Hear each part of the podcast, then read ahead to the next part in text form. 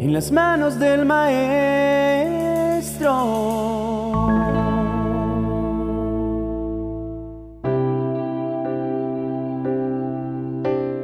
Siempre estuve sorprendido por la firmeza de carácter y la confianza en Dios del segundo hombre más longevo sobre la tierra, Noé. En esa época en la que los hombres vivían cientos de años y la humanidad se había corrompido hasta lo sumo, Noé contaba ya con cerca de 480 años habitando la tierra. La historia de Noé fue tan espectacular que se ganó un espacio en la pantalla gigante por ser una demostración de la obediencia, pero también de la fe en Dios y la proactividad en el propósito para el cual había sido llamado. Capítulo 6 de Génesis inicia contándonos a partir del verso 5 que en este mundo la maldad de hombres y mujeres iba en aumento Siempre estaban pensando en hacer lo malo y solo lo malo. Cuando Dios vio tanta maldad en ellos, se puso muy triste de haberlos hecho y lamentó haberlos puesto en la tierra. Sin embargo, Dios se fijó en Noé y le gustó su buena conducta. Es increíble que un solo hombre, en medio de tantos, lograra mantenerse agradando a Dios sin importar el entorno que lo rodeaba. Noé siempre obedeció a Dios. Entre la gente de su tiempo no había nadie más bueno ni honrado que él. Noé tuvo tres hijos, que fueron Sem, Y Jafet. Dios se dio cuenta de que los habitantes de la tierra eran rebeldes y violentos. Por eso le dijo a Noé, voy a acabar con todos los seres vivientes de este mundo y dejaré la tierra inhabitable porque está llena de violencia. Así que toma madera y hazte una casa flotante, úntala con brea por dentro y por fuera y construyele varios cuartos.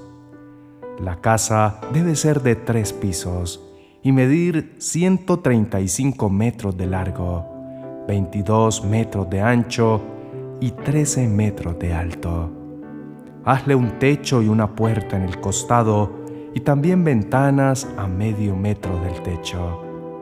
Yo voy a enviar sobre la tierra una lluvia tan fuerte que acabará con todo lo que tenga vida en este mundo. No quedará nada con vida.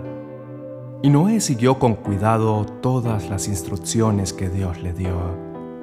Durante un periodo de 120 años, según dicen los expertos, Noé estuvo yendo de aquí para allá, junto con sus tres hijos, para recolectar la madera y preparar la brea necesaria para hacer el arca en la que se salvase su familia y los animales. Contra su plan pesaban varias situaciones a considerar. La primera y más relevante es que jamás había llovido sobre la tierra. La segunda, que era una gran tarea para tan pocos trabajadores. Sin embargo, Noé tenía una confianza tan bien cimentada en Dios que creyó en sus palabras y no buscó excusas para no hacerla. El capítulo 11 de la carta a los Hebreos en el verso 7 nos dice acerca suyo. Noé confió en Dios y por eso cuando Dios le avisó que sucederían cosas que todavía no podían verse, obedeció y construyó una casa flotante para salvar a su familia. Por su confianza en Dios, Noé recibió las bendiciones que Dios da a todos los que lo obedecen. También por su confianza en Dios, Noé hizo que la gente de este mundo fuera condenada. Me imagino a Noé yendo con la madera a cuestas y trabajando día y noche para conseguir terminar el modelo que Dios le había indicado. En tanto los demás se burlaban de él y lo trataban con menosprecio. Solo un loco construye un barco sin mástil, sin timón y lejos del mar. Pero Noé tenía claro que si Dios había diseñado ese modelo, era el perfecto para cumplir el propósito para el cual se necesitaba. Hay demasiadas lecciones por aprender acerca de Noé y su fe inquebrantable, pero la que tomaremos para este caso es que Noé construyó el arca en lo seco. Puede sonar demasiado obvio que lo hubiese hecho, pues si hubiera esperado ver caer la primera gota de lluvia, jamás le habría dado el tiempo suficiente para lograrlo. No obstante, hay muchas personas esperando resolver su vida de esa manera. Noé se preparó para el momento más crucial de su vida y aunque tardó 120 años en lograrlo, esa decisión de fe condenó al resto de los hombres y lo mantiene vigente en la historia hasta este día. Creer en lo que va a suceder implica prepararnos para que suceda, pues en el momento en que Noé derribó el primer árbol para hacer el arca, condenó la incredulidad del resto de la humanidad del momento. Noé nos deja una segunda lección bastante interesante y es la fe libre de cuestionamientos.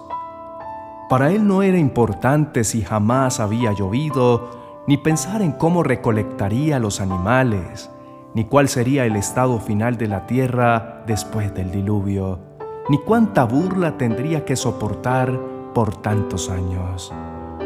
Para Noé, lo único importante era que Dios había prometido que él y su familia serían salvados para convertirse en los próximos encargados de repoblar la tierra y aunque le costara su mayor esfuerzo, iba a hacer su parte, el arca. Tenía la certeza de que Dios haría la suya, salvarlo junto a su familia y a una pareja de cada especie animal. La lluvia era un tema de segundo plano, así fuera el más desconocido. Cuando logramos confiar en Dios del modo en que confió Noé, no estamos planteando nuestros cuestionamientos ante su pedido, ni poniendo sobre la mesa las imposibilidades para lograrlo. Simplemente nos damos a la tarea de obedecer, pues Dios sabrá recompensar esa confianza mucho más allá de nuestra expectativa.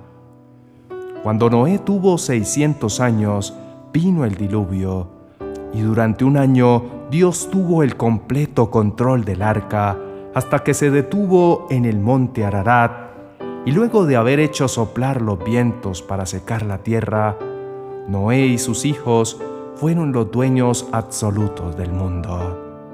Suena increíble, pero así fue. Un hombre diligente en hacer lo que se esperaba para haber cumplido su propósito no merecía menos que recibir todo de mano de Dios. Muchas personas quieren recibir todo sin tener que pasar por el proceso de preparación. Pero desafortunadamente no funciona de ese modo con Dios. Noé demostró ampliamente estar dispuesto a pasar por el proceso debido para alcanzar la bendición esperada. Dios podía llevarlo al cielo mientras sucedía el diluvio como llevó a su bisabuelo Enoch y volver a traerlo. Dios podía usar un sinnúmero de métodos para preservar su vida y la de su familia. Pero pasar el proceso debido representó para Noé la preparación adecuada para permanecer un buen tiempo rodeado únicamente de su familia cuando todo acabara. Finalmente se había ido quedando solo por causa de su fidelidad a Dios, pues no encajaba en una sociedad completamente perdida. Hay eventos camino a nuestro propósito que deben ser enfrentados para ejercitarnos en todo lo necesario para afrontar nuestro estado posterior. Hay demostraciones de fe que vamos dando de acuerdo a nuestra actitud frente a la voluntad de Dios. Si estás esperando que llueva después de una gran temporada de sequía, lo más lógico es que cargues contigo un paraguas. Oremos juntos diciendo, Padre nuestro, nos sentimos felices de haber sido llamados a cumplir un propósito en la vida.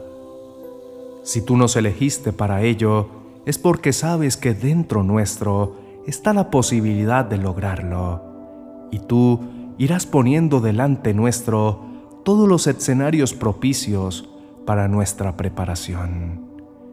Queremos aprender de Noé a construir nuestra arca en lo seco y no esperar la lluvia para mirar cómo logramos enfrentarnos a ella. De igual modo, no queremos esperar la eternidad para empezar a vivir en función de ella, sino empezar desde ahora mismo a prepararnos para recibirla. Posiblemente muchos de nuestros sueños estén retrasados por nuestra negligencia en hacer nuestra parte y por la cantidad de cuestionamientos que presentamos ante tus planes, Señor. Para haber cumplido lo dicho por ti en el libro de Isaías capítulo 54, verso 3, pronto estarás lleno a rebosar. Tus descendientes ocuparán otras naciones y repoblarán las ciudades en ruinas. Es necesario atender a la orden que dice el verso anterior agranda tu casa, construye una ampliación, extiende tu hogar y no repares en gastos. Pues nuestra bendición puede limitarse por causa de nuestra incredulidad y nuestra falta de acción. Te rogamos, Señor, que nos concedas tener una fe libre de cuestionamientos y duda, para que te honremos con ella a través de nuestros actos. Gracias por haber puesto tu mirada sobre nosotros para bendecirnos. Nos sentimos felices de ser parte de tu pueblo, de ser llamados tus hijos.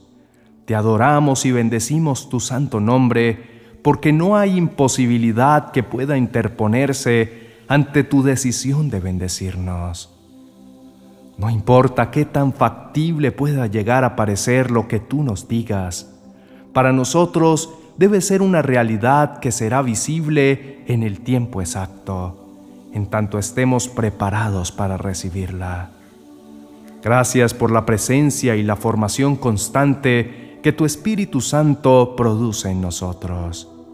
En el nombre de Jesucristo, nuestro Rey. Amén y amén.